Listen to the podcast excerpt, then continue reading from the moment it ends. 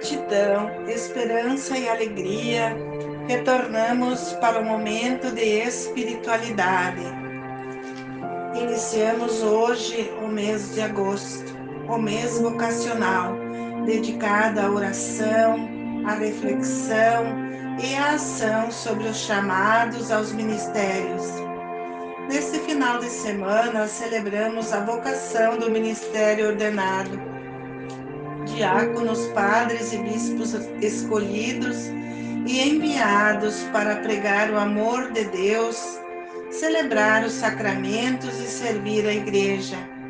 Nossa gratidão e oração aos padres da nossa paróquia, da nossa diocese, que trabalham a sua vocação e dedicam a vida pelo bem-estar das pessoas das comunidades. A liturgia de hoje apresenta o mistério pascal de Cristo na Eucaristia.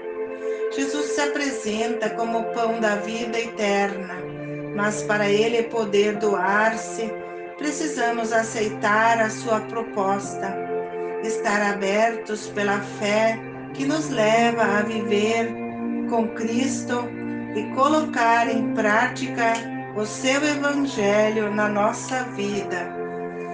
A primeira leitura do livro do Êxodo relata a insatisfação dos israelitas no deserto por não terem entendido a proposta libertadora de Deus. Mesmo caminhando com esforço pelo deserto, começaram a murmurar contra Moisés, pois para eles a liberdade oferecida pela aliança com Deus valia menos que uma panela com carne e cebola no Egito.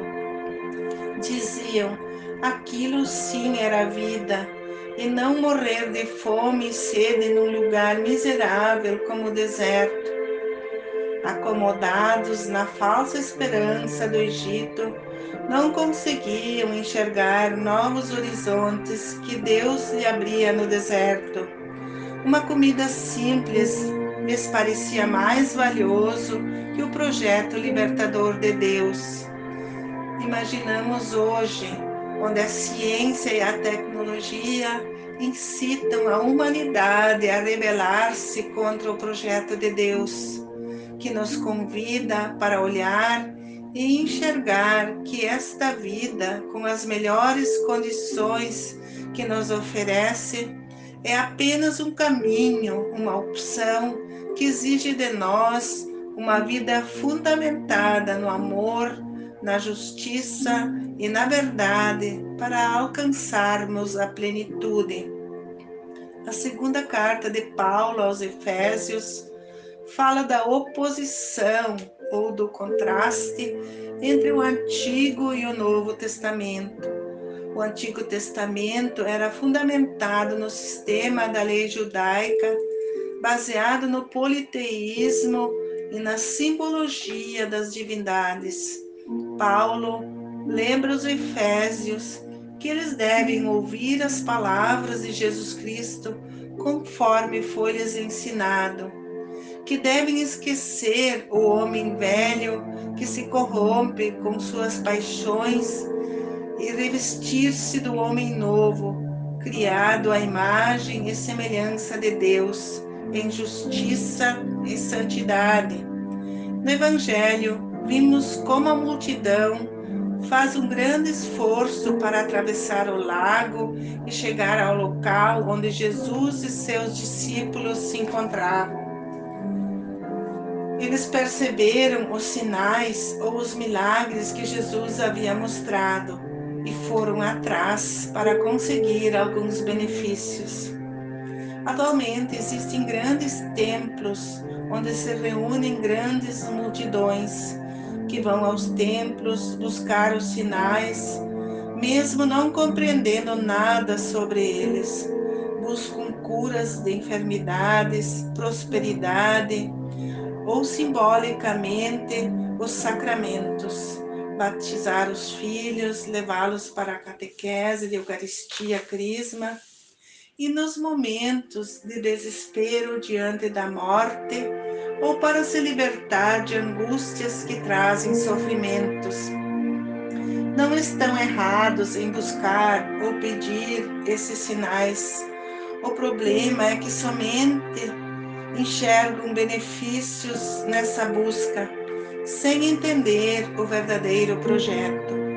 Entretanto, sabemos que essas coisas são o centro de nossas atenções e a vida vai girando em torno daquilo que podemos obter de bom em todos os aspectos. E dessa forma, a religião passa a ser vista como uma aliada dos homens que se submetem a criar um Deus que sempre os recompensa. Neste caso, as religiões mais procuradas são aquelas que oferecem mais vantagens, não exigem sacrifícios nem comprometimento, e a igreja se torna um local onde prevalece o princípio do custo-benefício, investir pouco e ganhar muito. Pensando desse modo, pecamos, valorizando quantidade e não qualidade. Ser cristão é crer em Jesus com fé, ter uma referência única e autêntica de renovação dos sentimentos da alma, revestindo-nos de um homem novo, criado à semelhança de Deus em verdade e justiça, onde não importa o ter, mas sim o ser, como propõe a proposta de Jesus com escolhas livres e decisões que determinam o rumo da nossa vida. O Evangelho nos convida a rever nossos critérios e acreditar na existência diferente daquilo que o materialismo nos propõe. É preciso investir numa sociedade mais justa, onde a participação de um espírito comunitário lute por uma igualdade de direitos com justiça para todos. No projeto de Jesus, ele se oferece como o pão que dá a vida nova, dá a esperança e dá a eternidade. Quem vem a mim não terá fome e nem sede, pois o pão da vida provoca uma mudança em nós, desperta-nos para novas atitudes e transformações. Um ótimo domingo para todos nós.